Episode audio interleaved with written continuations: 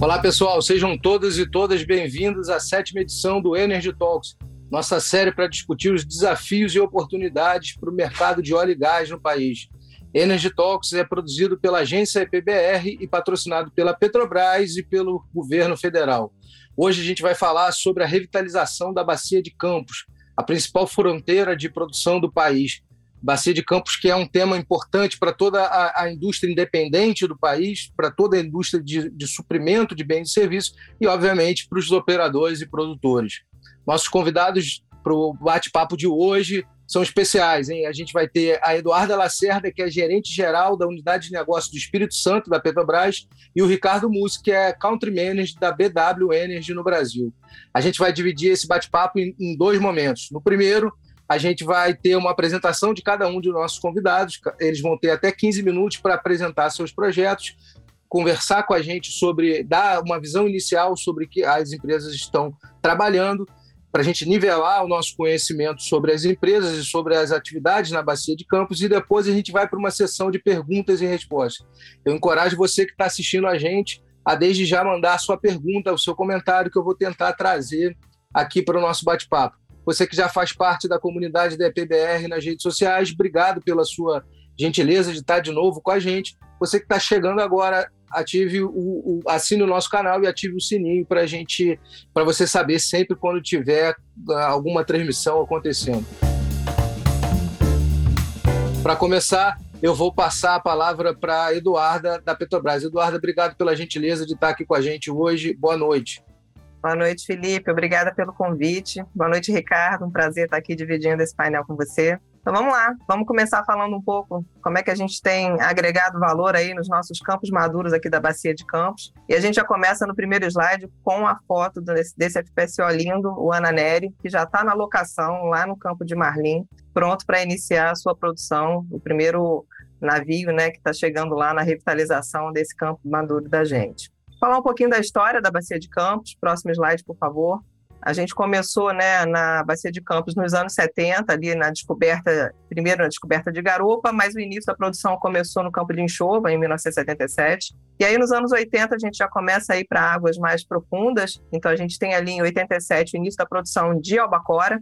E nesse ano passado, né, em 2022, a gente completou 35 anos de produção desse campo, campo super importante. E depois, nos anos 90, a gente inicia a produção ali, em março de 1991, início da produção de Marlim, e com todos os desenvolvimentos tecnológicos que a gente teve naquele momento, naquele, é, né, nessa década, né, em 1992, a gente ganhou o nosso primeiro prêmio OTC pelo projeto de Marlim, que realmente foi o campo que fez a gente mudar de patamar na indústria de petróleo mundial. Ali, em 1994, a gente teve a, as instalações né, dos sistemas definitivos né, do campo de Marlim, e nos anos 2000 a gente começa a ir para águas ultraprofundas, então a gente teve ali em é, em 2001 o prêmio OTC pelo projeto de Roncador, e em 2008, a gente completa então 15 anos esse ano, né? Em setembro de, de 2023 vai fazer 15 anos da nossa do início da produção do pré-sal é, em escala comercial no campo de Jubarte, que também é bacia de Campos, bacia geológica de Campos, aqui no litoral do Espírito Santo.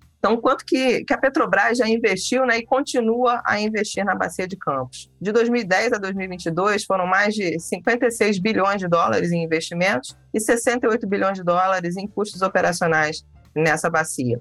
Mais de 200 bilhões também de dólares pagos aí em participações governamentais e mais de 280 postos construídos e interligados nessa bacia tão importante para a gente hoje, né? Como é que a gente está na Petrobras, na Bacia de Campos hoje? A gente tem 14 bilhões de boi de produção acumulada, 23 unidades em produção atualmente, mais de 250 postos produtores e injetores, mais de 15 mil quilômetros de linhas submarinas e a produção da Bacia de Campos ela corresponde a 21% da produção da Petrobras no Brasil. Então, é realmente uma produção muito relevante, uma bacia importantíssima para a gente. E no plano de renovação da bacia de campos, né, a gente continua agregando valor a esses ativos maduros. Então, a gente tem a previsão de implantação de novos sistemas e perfuração de novos poços né, nas plataformas existentes também. O CAPEX previsto aí, aprovado no nosso planejamento estratégico 23-27, é de 18 bilhões de dólares para esse período. E às vezes a gente normaliza né, o bi, né, mas são 18 bilhões de dólares, gente. É, é realmente bastante investimento. Com cinco novas unidades previstas para entrar em produção até 2027, sendo agora, em 2023, o Ana Neri, que é o que estava na foto lá do, do início da apresentação, e o Anitta Garibaldi, que vai estar no final da apresentação, lá no campo de Marlim. Em 2025, a gente tem o início da produção do integrado Parque das Baleias, que é a Maria Quitéria, aqui no campo de Jubarte. Em 2027, a gente tem a revitalização de Albacora e o BMC 33, que é operado pela Equinor, mas que a gente tem parceria, a gente a Repsol né, tem, tem parceria na, na área do BMC 33. A gente tem a previsão de entrada de mais de 200 novos postos também nas plataformas é, já existentes, e a produção operada, esperada né, em 2027, é em cerca de 900 mil barris de óleo equivalente por dia, sendo 600 mil provenientes desses novos projetos e 300 mil dos projetos já implantados, né, do que a gente já produz hoje, com o declínio natural, a gente chegaria ali em 2027 com 300 mil barris de óleo equivalente por dia. E aí falando um pouco, né, da, da revitalização que já está sendo realizada, né, que a gente já está materializando, né, a revitalização de Marlim Voador, ele é um exemplo de projeto de classe mundial. A gente tem o maior programa de recuperação de ativos maduros da indústria offshore mundial, porque a gente tem o descomissionamento de nove plataformas que estão lá no campo hoje e instalação de duas novas. Então, como a gente pode ver no, no mapa à esquerda, a gente tem é, nove plataformas nesse campo que operaram até, é, produziram até ano passado, algumas delas continuam injetando ainda esse ano, e a gente vai ter a substituição delas por duas novas plataformas. Essas duas plataformas novas, o Ananer e o Anita Garibaldi, juntas vão produzir 150 mil barris por dia, a capacidade de produção de 150 mil barris por dia e a capacidade de processamento de líquido, né, a capacidade total, realmente em escalas muito grandes, porque a gente está falando de campos maduros. Então, tanto a capacidade total, né, para tratar com bastante água, porque campo maduro a gente tem que ter paciência com água, já dizia Buckley Leverett, então, quando a gente vê ali a, a capacidade, por exemplo, do Anitta Garibaldi, a gente está falando de 390, é, é muita coisa realmente. E para injeção de água também. As unidades, né, elas são do tipo FPSO e a gente espera que entre em produção o Ananeri agora no primeiro semestre e o Anita Garibaldi no segundo semestre de 2023. Realmente é um projeto que, que já saiu do papel há muito tempo, né? E a gente já está com as plataformas prontinhas. O Ananeri já na locação e o Anita Garibaldi saiu ontem do estaleiro de, de Jurong, né? Aqui do, do Espírito Santo, já está se dirigindo também para a locação lá na Bacia de Campos. Um outro projeto que a gente tem muito importante né, é o Integrado Parque das Baleias, e esse projeto ele, foi ele que viabilizou a extensão da concessão do Campo de Jubarte por mais de 30 anos, então a gente renovou a concessão também do Campo de Jubarte com esse projeto, onde a gente tem aí, nesse caso, né, ele é um marco de novo ciclo de investimentos nesse ativo, com uma visão integrada de produção. E esse, esse novo FPSO ele vai ter um sistema all elétrico, sendo o primeiro a produzir do pré-sal com ciclo combinado de geração de energia, o que é uma expectativa né, de menor emissão de gases de efeito estufa. Então, o FPSO Maria Quitéria, ele já começou a sua, é, vamos dizer, fabricação, a construção né, dele já começou lá na China e a gente tem a previsão de primeiro óleo aqui em 2025. Então, na área do Parque das Baleias, hoje a gente tem a P57, a P58, o FPSO Cidade de Anchieta e o Capixaba. O Capixaba ele parou a produção em 2000 e 22, e alguns poços do Capixaba foram remanejados para P58, e alguns poços da P58 serão remanejados para o novo navio Maria Quitéria, além de ter novos poços para serem interligados também nessa nova plataforma. E uma outra revitalização, eu comentei lá quando estava falando do histórico da bacia de, de Campos, que a gente já produz o campo de Albacora há 35 anos, né? As duas plataformas que estão lá, a P25 e a P31. A P31 a gente faz até um destaque, que é o FPSO mais antigo em produção da Petrobras, e dizem que do mundo, eu não tenho confirmação desse dado, mas realmente é um FPSO que a gente está produzindo há muito tempo. E em 2020 a gente iniciou a produção do pré-sal nele, né?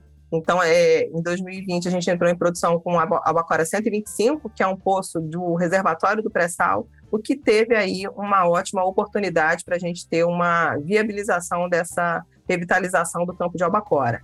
E com a implantação da revitalização de Albacora em 2027, a gente vai voltar a produzir mais de 100 mil barris por dia nesse campo. Eu não comentei isso, mas em Marlinha a gente também tem o pré-sal, né, que vai estar produzindo no Anitta Garibaldi, e Jubarte, naturalmente, eu tinha comentado que a gente está fazendo 15 anos de produção do, do pré-sal lá e vai continuar produzindo bastante pré-sal também. Então, a Bacia de Campos, né, a gente tem essa felicidade de ter né, tanto os reservatórios do pós-sal, que já produzem há, há, bastante tempo, como também, a partir da década aí de 2008, 2010, 2011, o início da produção é, do pré-sal dessa bacia também, que faz com que a gente tenha uma ótima oportunidade de revitalização para esses campos. Uma outra oportunidade né, que a gente tem que estar tá sempre visualizando né, são os investimentos consistentes em áreas exploratórias. A gente não pode parar de é, explorar, né? mesmo numa bacia madura, conhecida, a gente também tem aquisição de novas áreas e investimentos em poços exploratórios e em sísmicas. A gente tem previsão de até 2027 perfurar nove poços exploratórios. A aquisição sísmica né, é uma constante para a gente, a gente adquiriu sísmica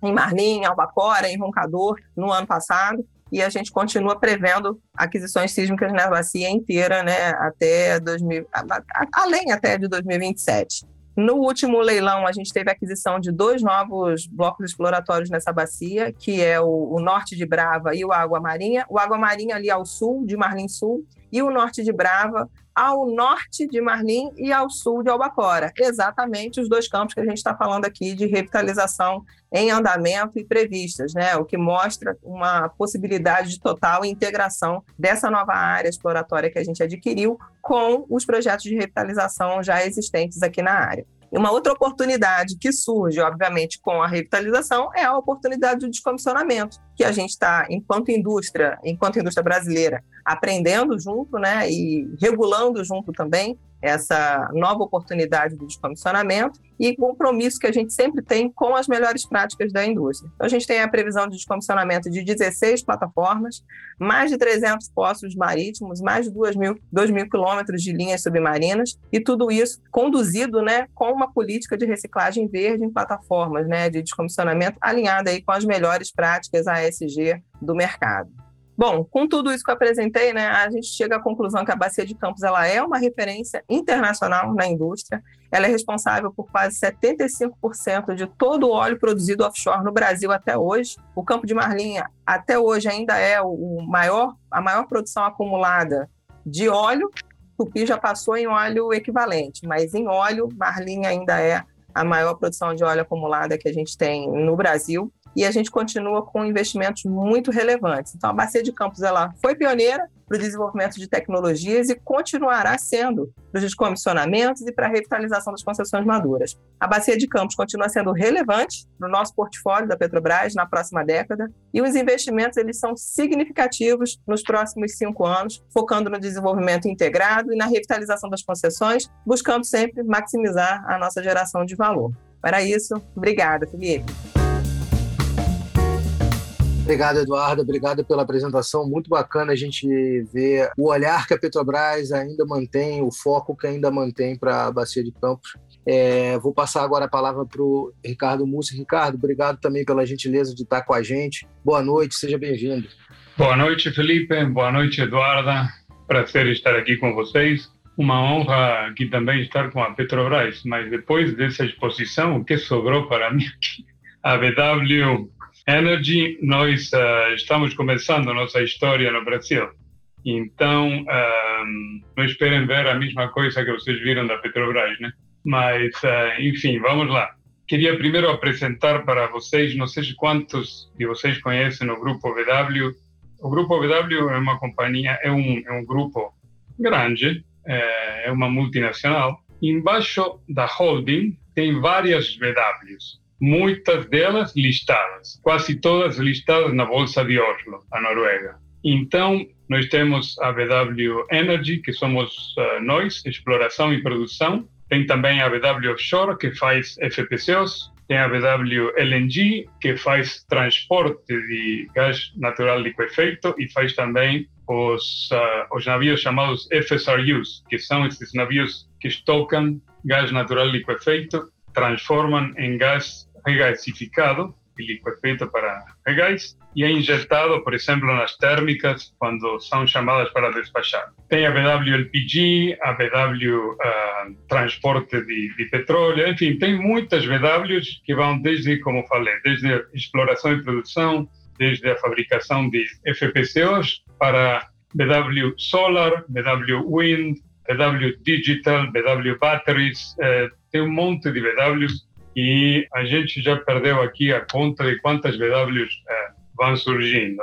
Então, falando agora, focando mais na BW Energy, a BW Energy é a companhia, como falei antes, é o braço de exploração e produção do grupo BW. Nós começamos em 2017 com um primeiro uh, campo, compramos um primeiro campo em Gabão, é aquele ponto em vermelho na África em cima, chamado Dussafu, compramos 73,5%. Na época tinha 18 milhões de barris de reserva e nós tínhamos a ideia de utilizar FPCOs usados, que não seriam tailor-made, por assim falar, mas que encaixariam bem para produzir esses campos, reduzindo assim muito os custos de desenvolvimento, conseguindo desenvolver reservas que outras companhias não conseguiram e uh, também reduzindo muito também a emissão de CO2, porque não, tínhamos que produzir aço novo, fazer todo, todos os barcos novos, etc. Mas, enfim, começamos, como falei, com uma produção de 10 mil a 11 mil barris por dia e 18 milhões de barris. Hoje estamos já na segunda fase, acabamos de instalar uma plataforma de produção, estamos hoje por volta dos 16 mil, 17 mil, com um poço que acabou de ser conectado. Vão ser conectados mais uh, cinco poços e para outubro, novembro, vamos estar produzindo em Dussafu 40 mil barris por dia, mais ou menos. As reservas de 18 milhões passaram para 100 milhões de barris. Uh, então foi um sucesso muito, muito uh, bem-vindo para, para o grupo VW, tudo isso aqui. Depois disso, a gente adquiriu uh, Maromba, no Brasil, na Bacia de Campos. A gente comprou no, processo de desinvestimento da Petrobras em 2019. É um greenfield. A primeira descoberta de Maromba foi em 2000, eh, desculpa, em 1980 e depois foi confirmada em 2003. Mas não era um tamanho muito grande, eram 100 milhões de barris mais ou menos. Foi descoberto logo em seguida Papa Terra, que é vizinho de Maromba, e a Petrobras decidiu, junto com a Chevron, que era parceira uh, nessa área, de desenvolver primeiro Papa-Terra e depois Maromba, mas Maromba depois ficou, apareceu o pré-sal e ficou de um tamanho pequeno, 100 milhões de barris para Petrobras é muito pequeno. E a gente comprou no processo de desinvestimento, como falei, em 2019. Desde lá estamos trabalhando no, no desenvolvimento de Maromba. Depois disso, a gente adquiriu Kudu, uh, na Namíbia, que um bloco que tem uma descoberta de gás nas águas rasas e tem potencial de descoberta de óleo nas águas profundas. E nesse momento também a gente participou uh, no desinvestimento da Petrobras de Golfinho e em junho do ano passado, 2022, assinamos o contrato de, que se chama de SPA com a Petrobras para a transferência dos direitos da concessão de Golfinho uh, Canapu, Camarupim, Camarupim Norte, um bloco BMS-23.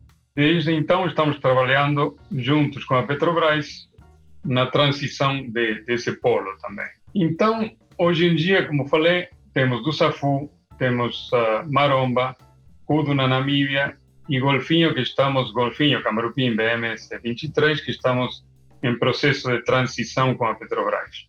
Isso aqui um pouco mais uh, de detalhe, um zoom aí da bacia do, do, Espírito Santo e da bacia de Campos. Maromba está no sul da bacia de Campos e Golfinho, Camarupim, BMS 23 estão na bacia do Espírito Santo. Basicamente, como falei, o SPA assinado em junho de 2022, em processo de transição com a Petrobras.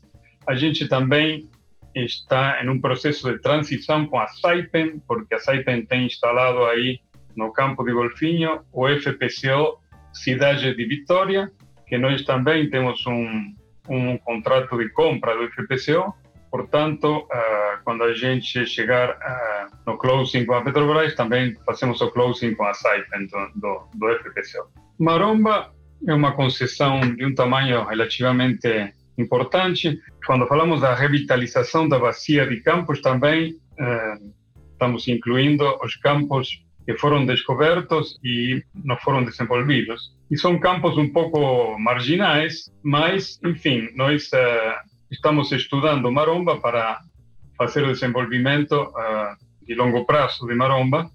Uh, maromba tem, como falei, 375 quilômetros quadrados de área de concessão, uma concessão importante, grande. Tem várias descobertas em diferentes horizontes, mas a gente está focado no Maastrichtiano, que é aquele que estamos vendo à direita, eh, que é um típico reservatório da bacia de Campos, que já produziu muito petróleo, então, então a gente está focando no Maastrichtiano, em duas fases. Uma primeira fase de três poços uh, iniciais, com um FPCO, uh, e uma segunda fase com mais três poços, dois anos depois. O primeiro óleo, estamos uh, esperando o primeiro óleo para 2000, final de 2025, início de 2026. Enfim, estamos colocando todo o nosso esforço agora para fechar a transição de Golfinho, começar a operação o mais rápido possível e, em paralelo, o desenvolvimento desse projeto que é um grande projeto para nós, que é Maromba. Nós temos como equity a nossa participação nos campos uh, no futuro. Uma vez fechado o acordo, teremos 100% de participação em Golfinho, em Canapu, Camarupim, Camarupim Norte e 65% no bloco BMS 23 e em Maromba 100% de participação. Aqui estou mostrando a produção esperada eh, para os próximos anos entre Dussafu e Maromba, sem contar Golfinho, porque ainda eh, nós não somos os operadores de Golfinho, Amarupim, etc. Então, Cudo ainda também está em desenvolvimento. Então, eh, é o que estou mostrando aqui é basicamente a produção de Dussafu em Gabão e Maromba no Brasil. Vocês conseguem ver que para 2026 tem uma participação expressiva de Maromba, chegando aos 35 mil barris por dia no total da companhia, e depois Maromba em 2027 a contribuição é substancial, maior que do Safu, e em 2028 é bem maior, é, chegando quase aos uh, ah, 50 mil barris por dia. Então, como é que nós achamos que podemos uh, destravar os investimentos uh, na revitalização em campos como Maromba, em campos, uh, se fazemos a extensão da bacia de campos, como a Eduarda estava falando, campos como Golfinho. Então, nós achamos que temos que conseguir reduzir os royalties para viabilizar esses projetos. Então, tem uma necessidade urgente de regulamentar a redução de royalties para os campos de economicidade marginal né? e para campos maduros também. O que seria ideal também é que as companhias conseguissem compartilhar os recursos. Dessa maneira, diminuiríamos muito os, os custos operacionais. Assim é feito no Mar do Norte e no Golfo do México. Seria verdadeiramente é, um golaço, para falar assim, se conseguíssemos fazer isso aqui no Brasil também. E também, no futuro, permitir o acesso às acumulações pós-sal, que ainda tem na bacia de Campos, que estão também dentro do polígono do pré-sal, mas sem o contrato de partilha, deveria ter, porque isso, para companhias menores, é, são impeditivos. Não, não, são, são, são campos que não conseguiríamos ter um contrato de partilha, a economicidade é marginal. Enfim, essa é uma mensagem que queria passar no final da minha apresentação. E isso é tudo que tinha para, para hoje.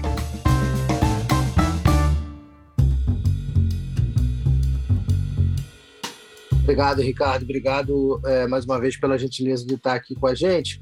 É, a gente já está aí no, no, avançado da hora, chegando próximo aí da hora que a gente combinou de, o término do nosso, do nosso bate-papo.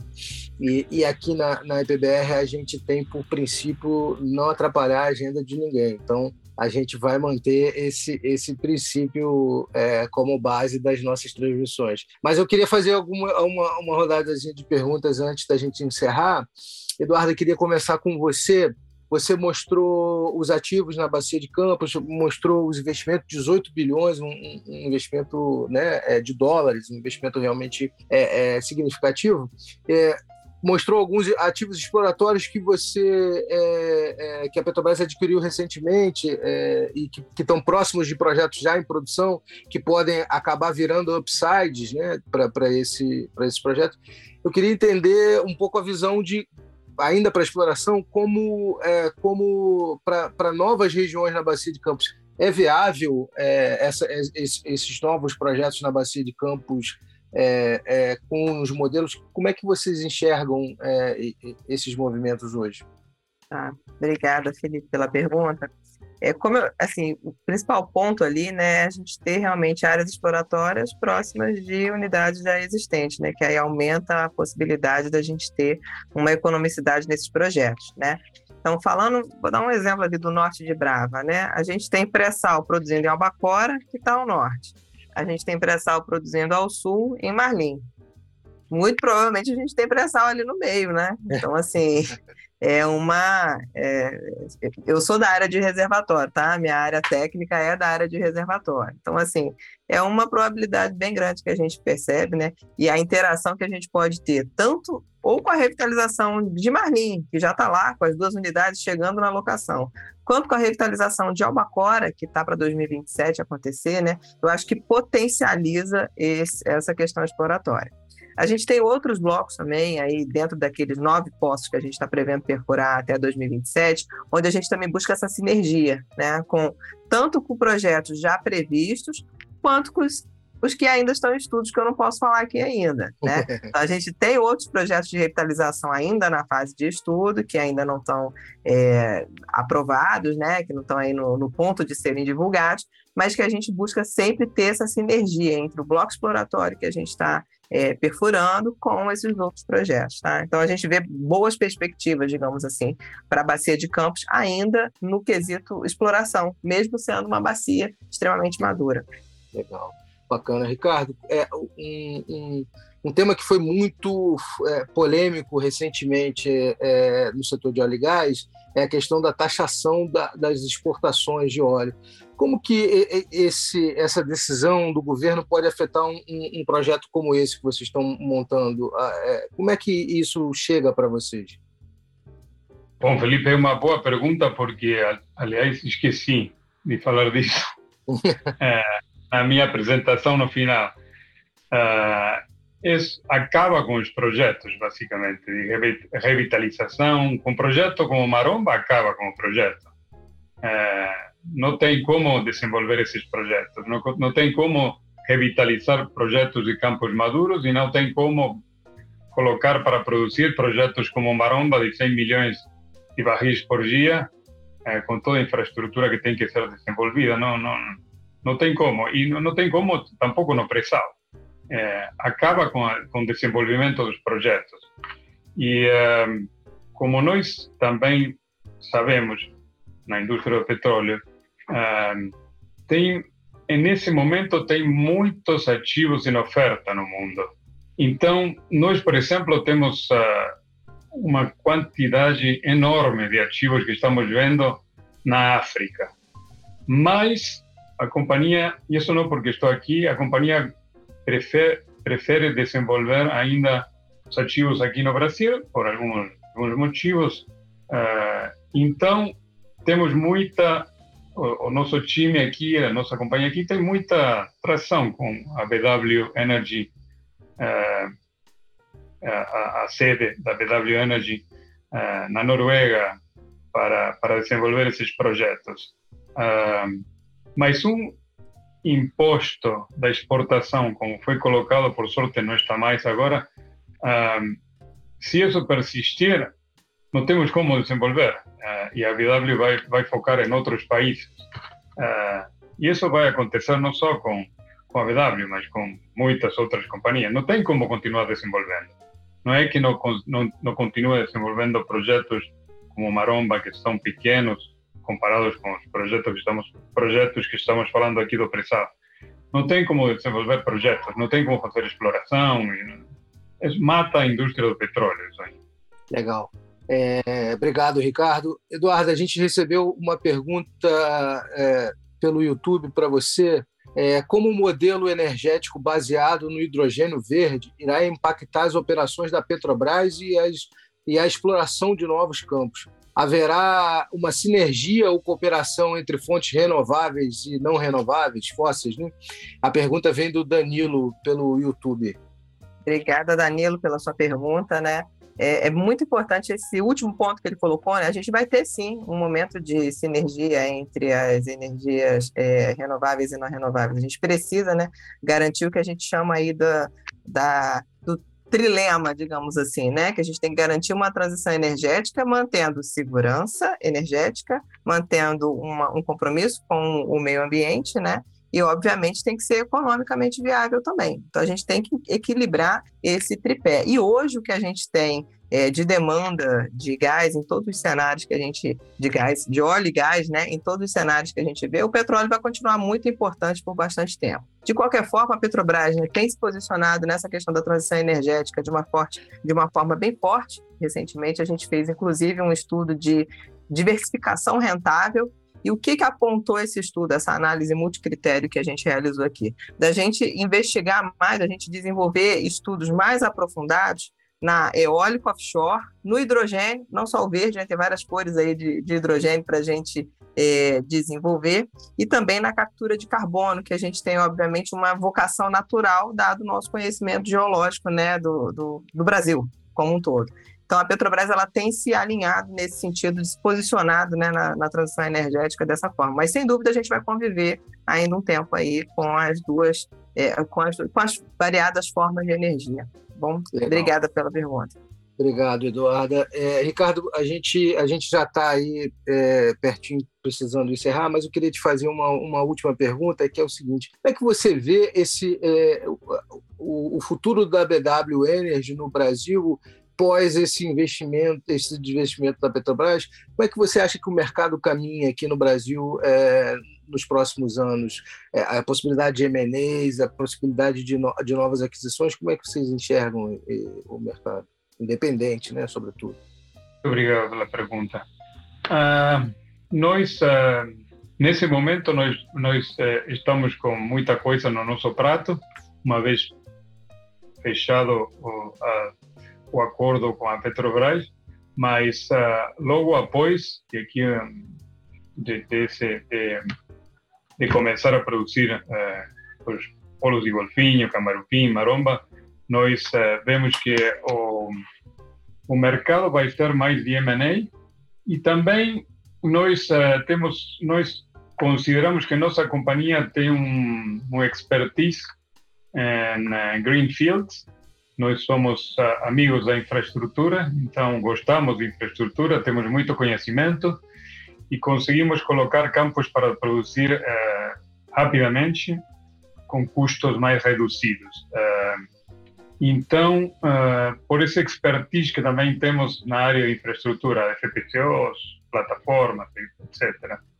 Então, acho que companhias como o tamanho BW, PetroRio, etc., as companhias que surgiram mais recentemente, acho que uh, vamos estar todos olhando também M&A e vamos estar olhando Greenfields, né? Uh, é um pouco por esse lado que acho que vamos estar caminhando. E al, al, alguma alguma segunda onda de vendas de algumas companhias que vão reestruturar os portfólios, etc. Ah, mas acho que vai por esse lado.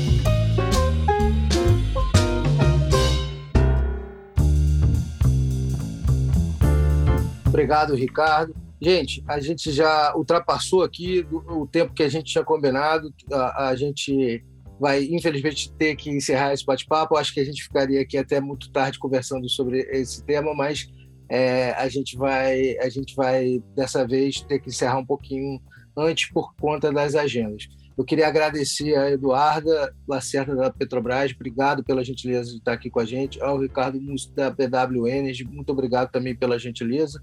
Agradecer a Samara e o, e o Raí, nossos intérpretes de Libra que participaram da transmissão, e especialmente a você que está assistindo a gente, que faz parte da comunidade da EPBR nas redes sociais. Obrigado pela sua audiência, obrigado por estar sempre com a gente. É, ative nosso, nosso sininho, assine nosso canal e receba sempre as notificações quando a gente estiver ao vivo. Gente, uma boa noite para todo mundo. Até a próxima. Energy Talks volta no próximo mês. Este podcast foi editado pela Maremoto.